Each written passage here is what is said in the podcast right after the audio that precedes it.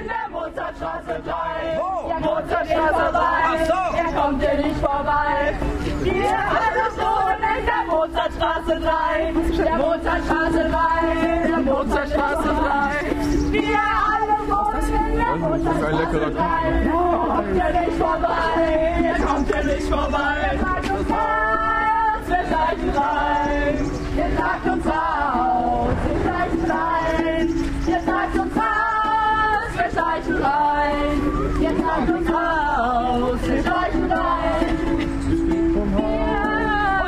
Nicht rein. Ihr steht vorm Haus und kommt nicht rein. Ihr steht vorm Haus und kommt nicht rein. Ihr steht vorm Haus und kommt nicht rein. Ja, ihr habt gerade eine Impression von der Räumung der Mozartstraße eben letzten Jahres am 7. März gehört. Ähm, die wurde ähm, zeitgleich ein bisschen zu, parallel zu der Besetzung in der Klarerstraße im Stühlinger besetzt. Und am 7. März äh, ja, kam ein Räumkommando von über 60 Cops und äh, räumte eben die BesetzerInnen, die sich in der Mozartstraße aufhielten. Und heute habe ich bei mir im Studio einen eben dieser Menschen, die in dieser ähm, in, in der Mozartstraße waren und sich räumen lassen mussten. Guten Morgen. Ja, hallo. Ähm, ja, was, was war, ähm, hatte euch damals bewegt, das Haus zu besetzen? Was hattet ihr damit vor? Ja, nochmal zur Geschichte vom Haus. Also das Haus ähm, war schon mindestens seit drei bis vier Jahren leer. Ähm, davor wurde das vom Eigentümer alleine genutzt, ähm, über zehn Jahre lang. Der hat in diesem riesigen Haus mit äh, vier Stockwerken bzw. fünf Wohnungen alleine gewohnt. Ähm, und wir haben das ähm, dann zeitgleich bzw. drei Tage nach der Besetzung in der Klarerstraße besetzt und wollten da Wohnraum schaffen. Das Haus bietet sich super an. Wie gesagt, es sind Wohnungen und aus dem Keller hätte man auch Kultur machen können. Ihr wart da ja ein bisschen länger drin. Was, was gab es da so für, für Sachen im, im Haus, rund ums Haus? Genau, wir waren insgesamt fünf Tage drin. Ähm, vorm Haus ähm, gab es viel ähm, Gartenarbeit, da wurden Beete angelegt und äh, Diskussionen mit Nachbarn. Die kamen häufig vorbei mit Kaffee und Kuchen und ähm, in, im Haus wurde sich ein bisschen vorbereitet auf die Wiederinstandsetzung des Hauses. Ähm, genau. Und dann am 7. März die Räumung. Ähm, ich habe auch nochmal geguckt, als ich dieses äh, Lied da rausgesucht habe.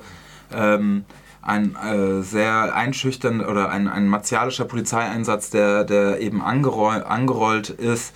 Ähm, schwer bewaffnete, vermummte Polizisten mit Rambock nähern sich dem Haus. Auch während der Räumung äh, hörte man sehr viel ähm, Arbeiten im Haus. Ähm, und es ging immer mehr äh, eben von, von sehr stark äh, in eine Polizisten, die, die ja schon mehr nach Militär aussahen, in das Haus rein. Wie war denn dann das Aufeinandertreffen im Haus mit der Polizei? Wie, wie kann man sich dann sowas vorstellen? Ähm, die Polizei hat, glaube ich, nicht damit gerechnet, dass wir ähm, so ruhig im, hinter, im hintersten Eck sitzen und Karten spielen.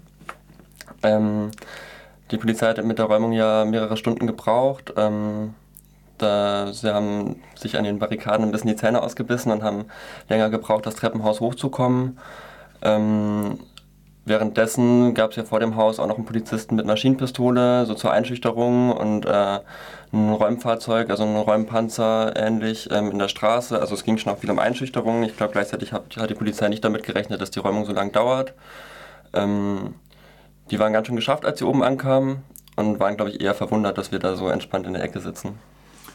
Okay, und jetzt hat ihr, ähm, hattest jetzt nach über eineinhalb Jahren, hattest du jetzt gestern deinen Gerichtsprozess und äh, ich habe so ein bisschen gehört, du hattest dich eigentlich auf eine Öffentlichkeit schon eingestellt und äh, die wurde dann äh, doch wieder ausgeladen. Magst du so ein bisschen über deinen Prozess berichten? Ja, genau. In dem Prozess ging es ähm, eigentlich um drei Sachen. Ähm, war vom Jugendrichter und ähm, eine der Sachen war quasi, war ich als Jugendlicher eingeordnet, bei zwei weiteren Sachen als heranwachsend. Ähm, das ist die Besonderheit beim Jugendgericht, dass beim Jugendgericht als Jugendlicher man keine Öffentlichkeit hat, als Heranwachsender schon. Und dann war das so ein Sonderfall, wo sich dann der Richter dazu entschlossen hat, die Öffentlichkeit wieder auszuladen. Genau, insgesamt ging es eben um die Mozartstraße, die Räumung dort und um eine andere Geschichte im Dezember 2018, wo es um ähm, Plakate in der Innenstadt geht, ähm, zum Thema neue Polizeigesetze, der Demonstration darauf. Genau, da habt ihr ja schon mal ich- berichtet. Da haben wir ähm, schon mal berichtet, da gab es ja einen Freispruch tatsächlich. Genau, für die andere Angeklagte, für mich nicht. Schade. genau. Ähm, was, was hat denn die, die Staatsanwaltschaft, äh, klar, sie wirft dir diesen Hausfriedensbruch vor und äh, dieses Plakatieren.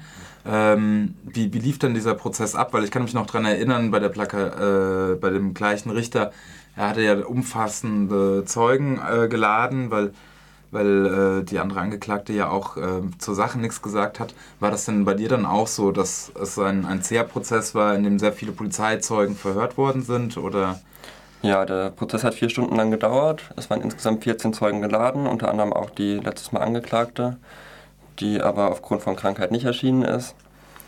Ähm, der Prozess hat lange gedauert, es ging viel um die Aussagen von Zeugen. Ähm, ich glaube, ungefähr die Hälfte der Zeugen waren äh, Polizeizeugen, ähm, entweder Leute, die ähm, in Ermittlungen waren oder die uns festgenommen haben.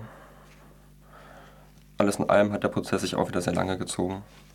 Und gab es da jetzt bei der Befragung der Zeugen, Zeuginnen irgendwelche Besonderheiten oder also die, die ich kenne das, die Staatsanwaltschaft fragt ja sehr gerne auch mal äh, sehr, sehr suggestiv Fragen Richtung Polizei, um Sachen dann besonders zu dramatisieren oder? Ja, gerade in Bezug auf die Mozartstraße ähm, ging es viel um so ein ähm, so ein Gefährdungspotenzial der Barrikaden auch. Da wurde viel von Seiten der ähm, Staatsanwaltschaft, auch vom Richter und hauptsächlich von den Polizeizeugen darauf eingegangen, dass in den Barrikaden Nägel waren, die herausgestanden haben. Und das wurde dann so interpretiert, dass die eigentlich nur dort waren, um ähm, die Beamten zu gefährden und zu verletzen. nicht etwa, weil, weil ihr vielleicht nicht gut hämmern könnt oder Nee, genau. Ähm, ansonsten ging es auch viel darum, ob jetzt ähm, die Mozartstraße quasi ähm, der Höhepunkt der Hausbesetzungen war, ob das jetzt irgendwie so, ein, so eine herausstehende Spitze der, der radikalen Hausbesetzung ist. Und ähm, da wurde von der Staatsanwaltschaft auch immer wieder drauf gepocht, dass das ja quasi so die einzige Besetzung war mit dem Umfang an Barrikaden. Apropos Staatsanwaltschaft, ist die dann auch nochmal eben auf diesen Verfassungsschutzbericht und überhaupt, äh, also wir hatten das auch schon bei anderen Sachen, die vor den Squatting Days waren, wo dann die Staatsanwaltschaft aus Karlsruhe auch nochmal so Autobrände äh, in Freiburg den Squatting Days thematisiert hat. Nee, das war gar kein Thema. Auch gerade dadurch, dass das ja nicht im Rahmen des Squatting Days, sondern schon ein halbes Jahr vorher passiert ist, war das auch in einem anderen Kontext. Was in Bezug auf den Prozess vielleicht noch ganz spannend war, ähm, neben den Polizeizeugen zur Mozartstraße war noch der Betreuer vom Eigentümer, der im Pflege ist, und der Hausmeister der Mozartstraße ähm, eingeladen als Zeugen. Das war ganz spannend, was die so erzählt haben. Da ging es viel darum, wie der Zustand des Hauses ist, ähm, dass eine Sachbeschädigung durch Barrikaden da eigentlich nicht haltbar ist, weil das Haus halt selber seit Jahren so runtergekommen ist. Da gab es ja auch diesen interessanten Bericht von RDL, ähm, dass ähm, das Baurechtsamt in Freiburg die Mozartstraße nicht als ähm, Wohnraum einstuft, weil es zu kaputt dafür ist.